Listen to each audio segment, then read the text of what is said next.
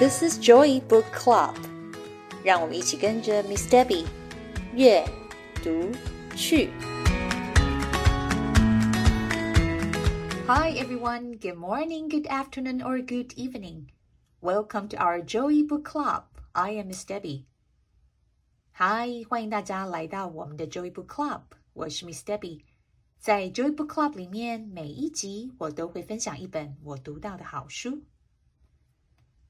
Who Goes There, written by Karma Wilson and illustrated by Anna Currey, is a book about a mouse, Louise, faces his fears and discover a friendship. Louis loves his cozy home, but each night he keeps hearing the weird noises outside his door. Who goes there? Let's read it together and find it out. Who Goes There 是 Miss Debbie 今天要跟大家一起读的书，由作家 Karma Wilson、插画家 Anna Curry 完成的绘本。小老鼠 Louis 为冬天的到来打造了一个温暖舒适的家，但他总觉得呀，家里少了什么。而且奇怪的是，每天晚上门外总是会传来奇怪的声音，把 Louis 给吓坏了。到底是谁在外面呢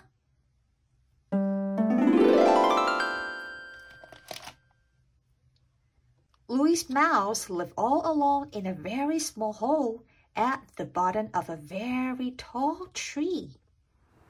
When the first chilly howl of winter bellowed through the trees, Louis stuffed his nest full of leaves and twigs and grass. 小老鼠 Louis 一个人住在一个小小的洞穴里面，而这个洞穴 坐落在一棵又高又大的树的正下方。冬天的脚步近了，寒风呼呼的吹进了树梢。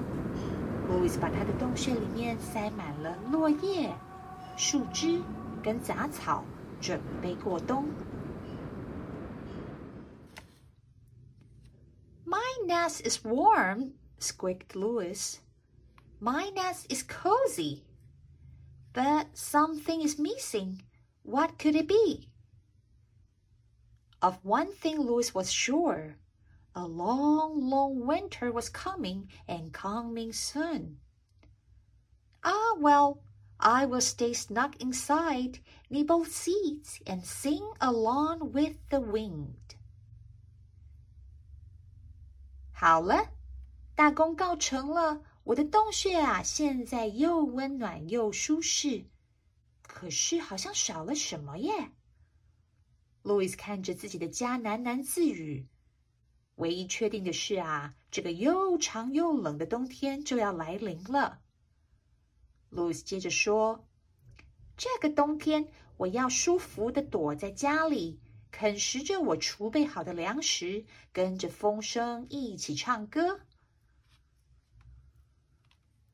But suddenly, over the winged song, Louis heard something he never heard before.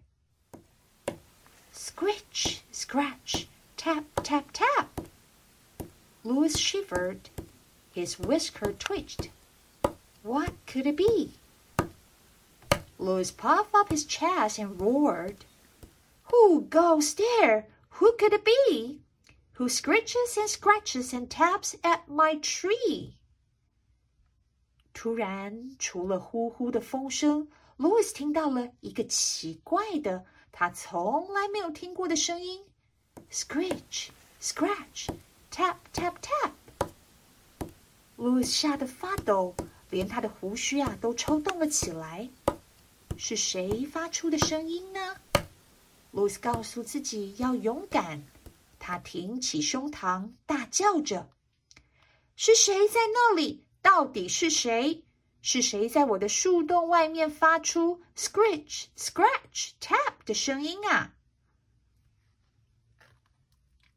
Is it an owl?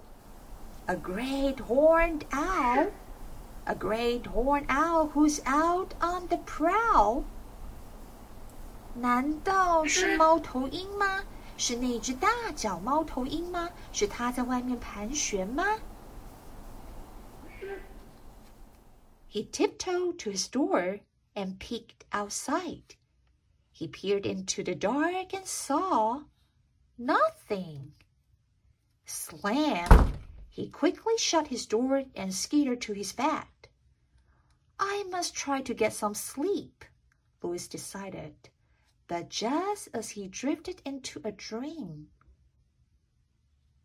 小老鼠 Louis 蹑手蹑脚的打开了门，往门外探了探。外面乌漆嘛黑的，什么都没有。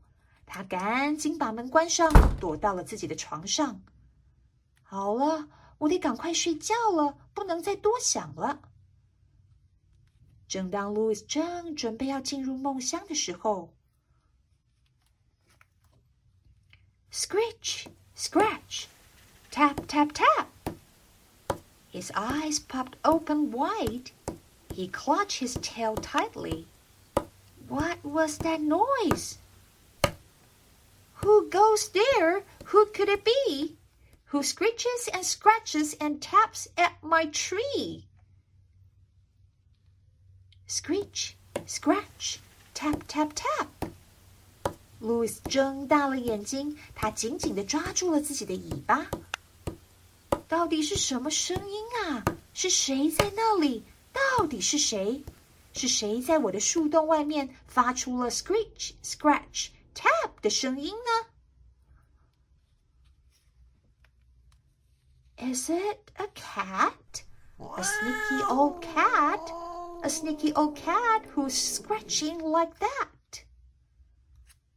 难道是一只猫吗？一只又狡猾又老的大猫？是它在外面吗？Once again, he tiptoed to his door and peered into the vast, dark night and saw nothing. All he heard was the wind. Since he knew he couldn't possibly sleep, Louis made a cup of raspberry tea with honey. He tried not to think about the strange noises. My nest is warm, said Louis, and my nest is cozy but something's missing. What could it be? His thought was rudely interrupted. 再一次的，小老鼠路易斯蹑手蹑脚的打开了门，往门外探了探。 外面一片黑暗，什么都没有。他只听到阵阵的风声，吹呀吹的。路易斯知道他无法入睡，于是啊，他给自己泡了一杯加了蜂蜜的覆盆子茶，试着让自己不要再去想那个奇怪的声音。路易斯告诉自己：“我的洞穴又温暖又舒适，但是好像还是少了什么，到底是什么呢？”就在这个时候，路易斯的思绪又被打断了。Screech, scratch, tap, tap, tap. Oh no, moaned Louis. He gathered all the courage he had left and hollered in his biggest voice yet. Who goes there? Who could it be? Who screeches and scratches and taps at my tree? 突然，scratch scratch, tap, tap, tap，这个声音又出现了。哦，不不不！路易斯再一次的鼓起了勇气，用尽他所有的力气，大声的说：“是谁在那里？到底是谁在我的树洞外面发出了 scratch scratch tap 的声音啊？”Then he whispered. Is it a bear? A big hairy bear? A big hairy bear who's tapping out there? 然后啊，路易斯轻轻的对自己说：“难道是一只大熊吗？是一只毛茸茸的大熊在外面敲我的门吗？” Louis lit a lantern and tiptoed to his door. Slowly, Slowly, slowly, step by step, he crept into the cold, windy night. Slowly, slowly, Slowly around the tree he went until 路易斯点起了一盏灯，蹑手蹑脚的走到了门口，小心翼翼一步步的走出了家门。 外面又黑又冷，他慢慢的、慢慢的在树的周围绕了一圈。Who is it? cried Louis. Who goes there? He saw two shining eyes peering out of a hole another hole in his tree. Louis 大声地说：“是谁？到底是谁在那里？” 就在这个时候，Louis 看到了一对亮亮的眼睛从树的另一端跟他对看着。就在大树的另外一侧，那里也有一个洞穴。It's it's just me and Al picked a mouse, a small gray mouse. I, I, my name is Joey. Louis blinked. He rubbed his eyes. Oh, he said. Um, what are doing my tree? You a tree? Don't be silly, Joey said. It's my tree and I'm building a nest for winter. But I keep hearing this this creature bellowing in the night. Oh, it's so very enormous and frightful. Have you heard it? 是是我，跟他对看的竟然是另外一只老鼠，一只小小的灰色的老鼠。我我的名字叫做 Joy。路易斯眨了眨，又揉一揉他的眼睛。哦，你在我的树洞里面做什么啊？你的树？别开玩笑了，这个可是我的树啊！我在这里挖了一个洞穴，准备要过冬。但是啊，我却在晚上一直听到，一直听到一个奇怪的吼叫声，感觉啊是个巨大又可怕的怪兽。你有听到吗？Yes, Louis said. He giggled. That enormous creature is me. I am Louis. I heard screeching, scratching, and tapping, and was afraid it might be an owl, or a cat, or even a bear. I yelled it at my biggest voice to scare it away. Joy laughed. Oh my! Now that I get a look at you, I don't find you scary at all. They both chuckled. You don't seem scary at all either, said Louis. I have an idea, Joy. If you like, you could take a break and come to my house for a visit. I have raspberry tea with honey. Louis 一听，点了点头，可可的笑了出来。你说的那个巨大又可怕、发出怪声的怪兽就是我呀！我叫做 Louis。我在晚上啊也听到了 screech、scratch、tap 的怪声音，吓死我了！ 我一直在猜想啊，是不是猫头鹰，还是一只猫，或者是一只大熊在我的门外？我试着大吼大叫，看看是不是可以把它吓跑。Joey 一听到，也扑哧的笑了出来。现在你站在我的前面，我才知道啊，其实一点都不可怕。Joey 说完之后，这两只老鼠又笑了起来。Louis 接着说：“你也是啊，你看起来一点也不可怕。这样吧，我有个好点子，你听听看哦。”Joey，我想邀请你来我家坐坐。我的家里面有加了蜂蜜的覆盆子茶。欢迎你来跟我一起享用。Joey said, That sounds lovely. I could bring some cross-top buns. So Louis led the way to his house. As they sat sipping tea and nibbling buns, Joy looked around her new friend's nest.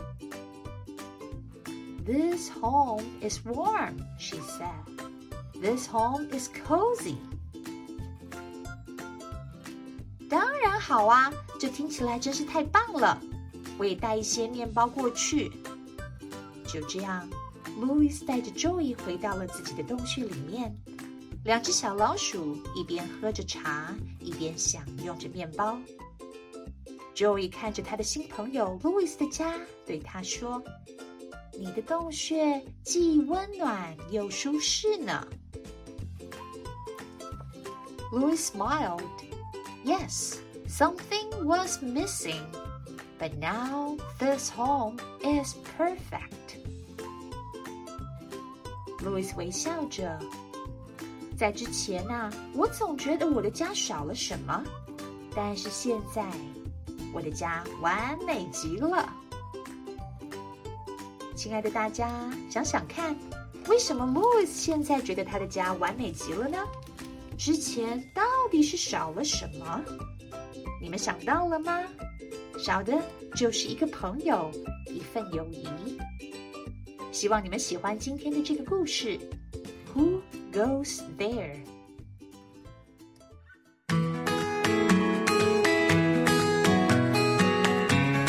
Thanks for listening. If you enjoy this episode and you would like to help support the Joy Book Club, please share it with others or post about it on your social media. You can always reach out me on Facebook at Miss Debby's Joy Book Club or email me at joeybookclub2022 at gmail.com。谢谢你们今天和 Miss Debby 一起读书，别忘了订阅 Joy Book Club 的频道。如果有任何的问题，欢迎你们 email 给我，或者是到 Facebook 上面搜寻并加入 Miss Debby's Joy Book Club，就可以找到我了。I will see you next time. Bye.